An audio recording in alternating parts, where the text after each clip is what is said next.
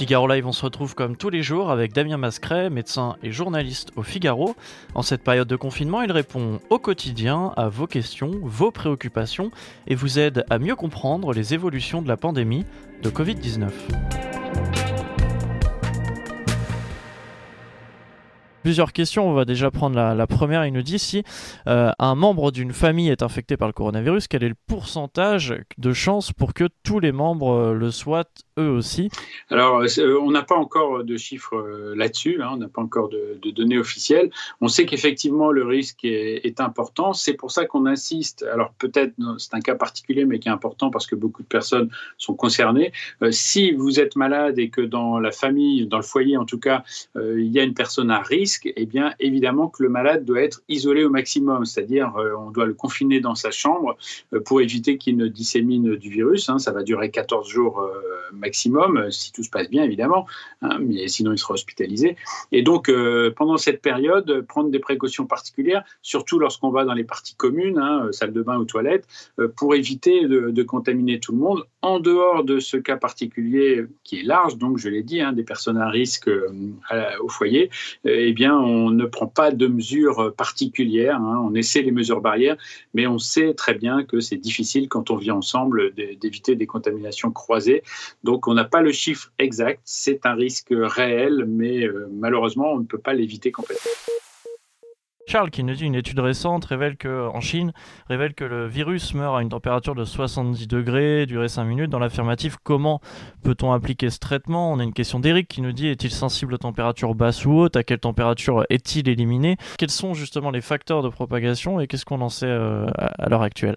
Alors, c'est vrai que ce virus est sensible à la chaleur, mais aux chaleurs, euh, aux températures plutôt, thermosensible, aux températures élevées. Euh, L'Agence nationale de sécurité sanitaire, alimentaire et de l'environnement du travail euh, estime qu'à partir de 63 degrés euh, le, virus est détruit. Euh, alors ça a une portée pratique uniquement euh, pour le pour l'alimentation évidemment quand vous chauffez des plats eh bien si par malheur quelqu'un ou un malade avait, avait toussé sur sur la viande par exemple eh bien ça va être ça va être éliminé. donc c'est l'intérêt mais pour les températures effectivement extérieures Aujourd'hui, on se pose encore la question de savoir s'il va résister ou pas, s'il va être sensible au climat, euh, puisqu'on s'est aperçu euh, avec d'autres coronavirus euh, qui avaient parfois un caractère saisonnier. Euh, il y avait eu d'ailleurs l'épidémie de SRAS qui était apparue euh, au printemps, en tout cas, qui avait disparu euh, dès l'approche des saisons chaudes et n'était pas réapparu ensuite. On a eu le MERS coronavirus en 2013 au Moyen-Orient qui est resté, même si il n'a pas une très grande contamination interhumaine, donc il n'a pas eu le, succès planétaire, si on peut dire, triste succès planétaire euh, du coronavirus actuel. Donc on ne sait pas, est-ce qu'il aura une saisonnalité, est-ce qu'il reviendra, est-ce qu'il va disparaître avec la saison chaude? Euh, Ça fait partie des questions euh, qu'on se pose encore aujourd'hui.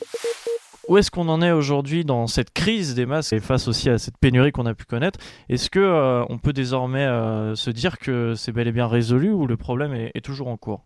Alors non, malheureusement, on a encore des échos euh, du terrain euh, là aussi qui arrivent au Figaro de, médecins qui manquent de, masques. Alors heureusement, on a euh, eu un bel élan de solidarité, c'est-à-dire que des structures, des, professionnels d'autres disciplines ou même des, entreprises qui avaient des stocks de masques les ont redistribués finalement on refait localement euh, ce, qui, avait été difficile à faire au niveau national faute de, de stock suffisant. Et puis on a eu aussi des initiatives de, de développement. Vous avez peut-être vu euh, des images de ces masques de protection en plexiglas, enfin plexiglas en matériaux, euh, je ne sais pas quel matériau c'est d'ailleurs, euh, qui évitent ou, les projections et sont lavés beaucoup plus facilement, donc qui permettent de résoudre, en tout cas de rassurer localement les professionnels qui se trouvaient démunis parce qu'ils avaient insuffisamment de masques. Donc les masques arrivent, c'est un petit peu le leitmotiv du gouvernement depuis des, des, jours, des semaines. Il y a une petite lassitude du terrain qui euh, espèrent moins maintenant finalement d'en haut et qui se débrouille euh, d'en bas, si on peut dire, euh, pour euh, gérer cette pénurie. Mais c'est vrai que ça reste un problème important parce que eh bien, c'est un moyen de protection en particulier pour, les professionnels et en particulier pour certains gestes, eh bien, il faut des masques de protection qu'on appelle FFP2. C'est vrai aussi d'ailleurs pour des professionnels comme, comme les, dents, les chirurgiens dentistes, hein, parce que beaucoup de gestes qu'ils font en plus dans la bouche, dans la salive, donc où peut se trouver du virus potentiellement, eh bien, vont vaporiser, projeter éventuellement du du, virus s'il y en a. Donc eux aussi ont besoin, ont besoin de masques. Donc je dirais que le problème n'est pas complètement résolu, même si aujourd'hui on en entend moins parler. On a une réaction rapide hein, de Noto qui nous dit le, le gouvernement ne cesse d'affirmer que les restrictions ont été prises au bon moment. Est-ce que l'on peut réellement affirmer cela au vu de la situation actuelle? Alors là, loin de nous de l'idée d'être polémiste. Est-ce que, en tout cas, les réflexes qui ont été dans cette situation de crise pris par le gouvernement euh, étaient euh, suffisants Est-ce que les choses ont été faites euh, au bon moment ou est-ce qu'à l'inverse, on peut s'attendre, potentiellement, sans trop s'avancer, bien évidemment, mais bah, à des retombées derrière et peut-être à des, conséquences sur la, réaction du gouvernement? Alors, c'est vrai que c'est un gros travail qui sera fait probablement après la crise, qui est peut-être déjà en cours. Hein. Il faudra faire appel à des, professionnels, finalement, de, de l'analyse, parce que ce qui est difficile dans cette histoire, c'est que a posteriori, tout est beaucoup plus facile.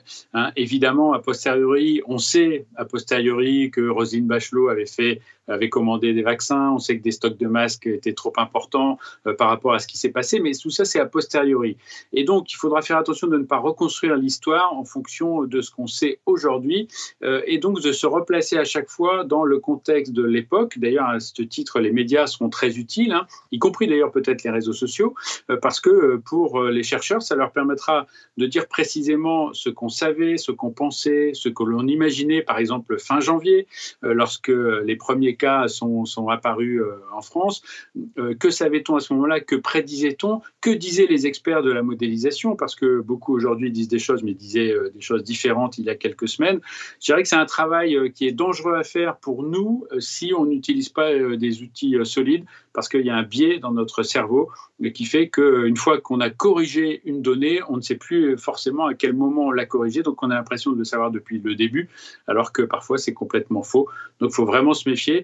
Euh, il semble effectivement qu'il y ait eu des retards. Alors évidemment, le gros retard qui a été de ne pas constituer le, stock de masques, hein, de l'avoir abandonné un moment en chemin, euh, le fait de ne pas, euh, de ne pas avoir veillé à l'actualisation des plans de préparation en tout cas, c'est vrai euh, pour le plan euh, pandémie grippale qui datait de 2011, euh, mais ça n'est pas complètement vrai non plus pour la préparation du gouvernement, puisque Agnès Buzyn l'avait demandé en 2019, il y avait eu une révision du plan blanc pour les établissements hospitaliers.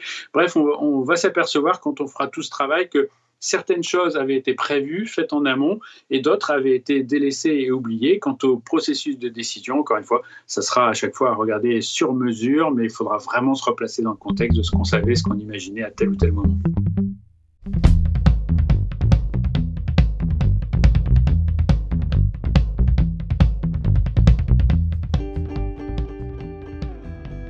PM75 qui nous dit Mon fils de 21 ans rentre euh, du Brésil, euh, Rio, aujourd'hui. Comment l'accueillir à la maison sans risque? Alors, comment accueillir des personnes qui viennent d'autres pays avec peut-être par là aussi d'autres façons de dépister, d'autres risques aussi de propager la, la, pandémie?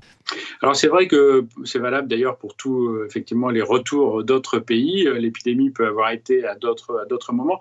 Mais c'est difficile aujourd'hui d'ailleurs de savoir euh, où se trouve le pays dans son cycle épidémique. Est-ce qu'il en est au début?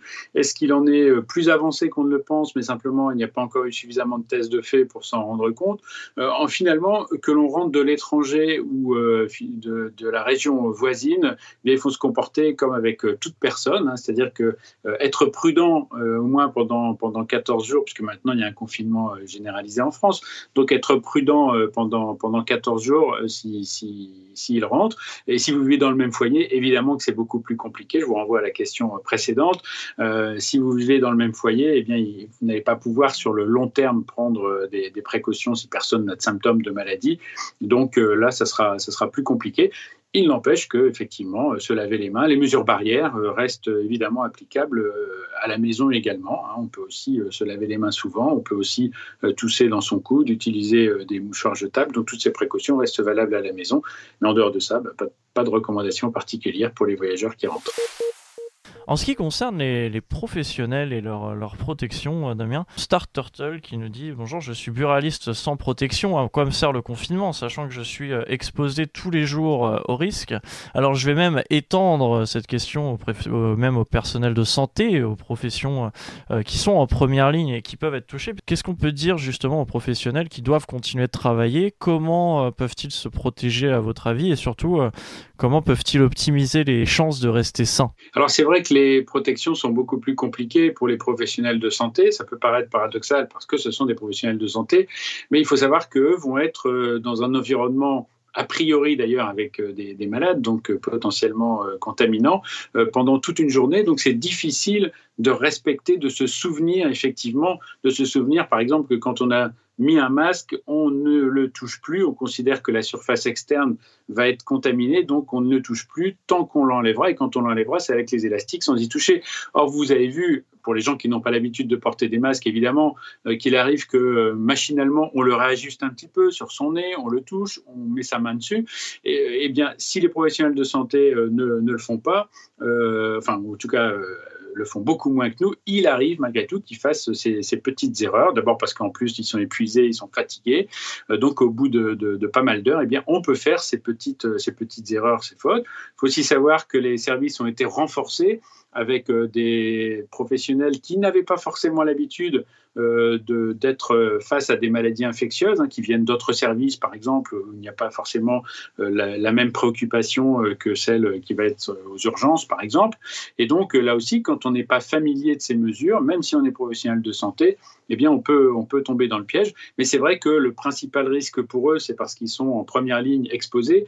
Donc, d'où l'importance de savoir se ménager. Hein. ça fait partie de toute crise toute pandémie, euh, l'importance de ménager euh, les professionnels de santé pour éviter que eux-mêmes ne se contaminent. La protection des professionnels de santé est évidemment la première chose à faire.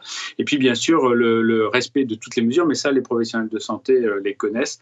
Donc, ne, pas sous-estimer, ne pas sous-estimer l'impact que peut avoir la fatigue, même sur un professionnel.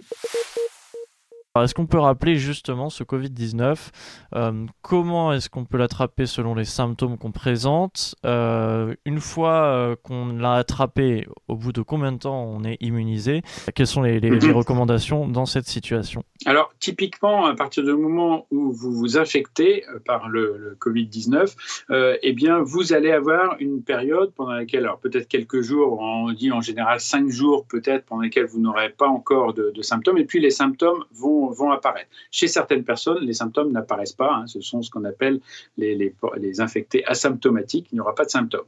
Mais si les symptômes apparaissent, eh bien là, on peut envisager le diagnostic. Et effectivement, à partir du moment où il y a eu comme ça une perte d'odorat, des diarrhées qui font partie des, signes un peu atypiques, mais qu'on a retrouvés avec le coronavirus, euh, il faut s'attendre probablement à ce que la toux et peut-être la fièvre, même si elle n'est pas très élevée pour beaucoup de, pour beaucoup de gens, euh, apparaissent ensuite il faut savoir aussi qu'une fois sur trois, il n'y a pas de toux, hein, donc euh, la toux n'est pas forcément obligatoire.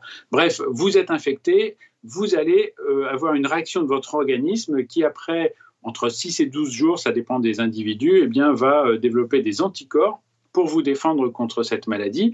6 à 12 jours, et donc ça veut dire que lorsque les anticorps sont fabriqués, non seulement vous vous défendez contre la maladie, vous allez éliminer le virus, mais ensuite vous ne serez plus contaminant pour d'autres et vous serez immunisé. Alors on prend la zone de sécurité de 14 jours, hein. on dit donc que euh, en gros 14 jours euh, plus tard, eh bien vous ne serez plus ni contaminant euh, et vous serez immunisé. Donc c'est vrai qu'en théorie, hein, une personne comme ça pourrait ne plus respecter le confinement et sortir. donc, mais c'est la théorie. Hein. En pratique, après tout, on peut se dire aussi qu'une personne qui ne respecte plus le confinement, qui sort et qui se met du coronavirus sur les doigts, peut aussi le ramener à la maison ou, ou ailleurs sur des personnes qui elles n'ont pas été protégées. Donc c'est ce qui complique un petit peu la situation.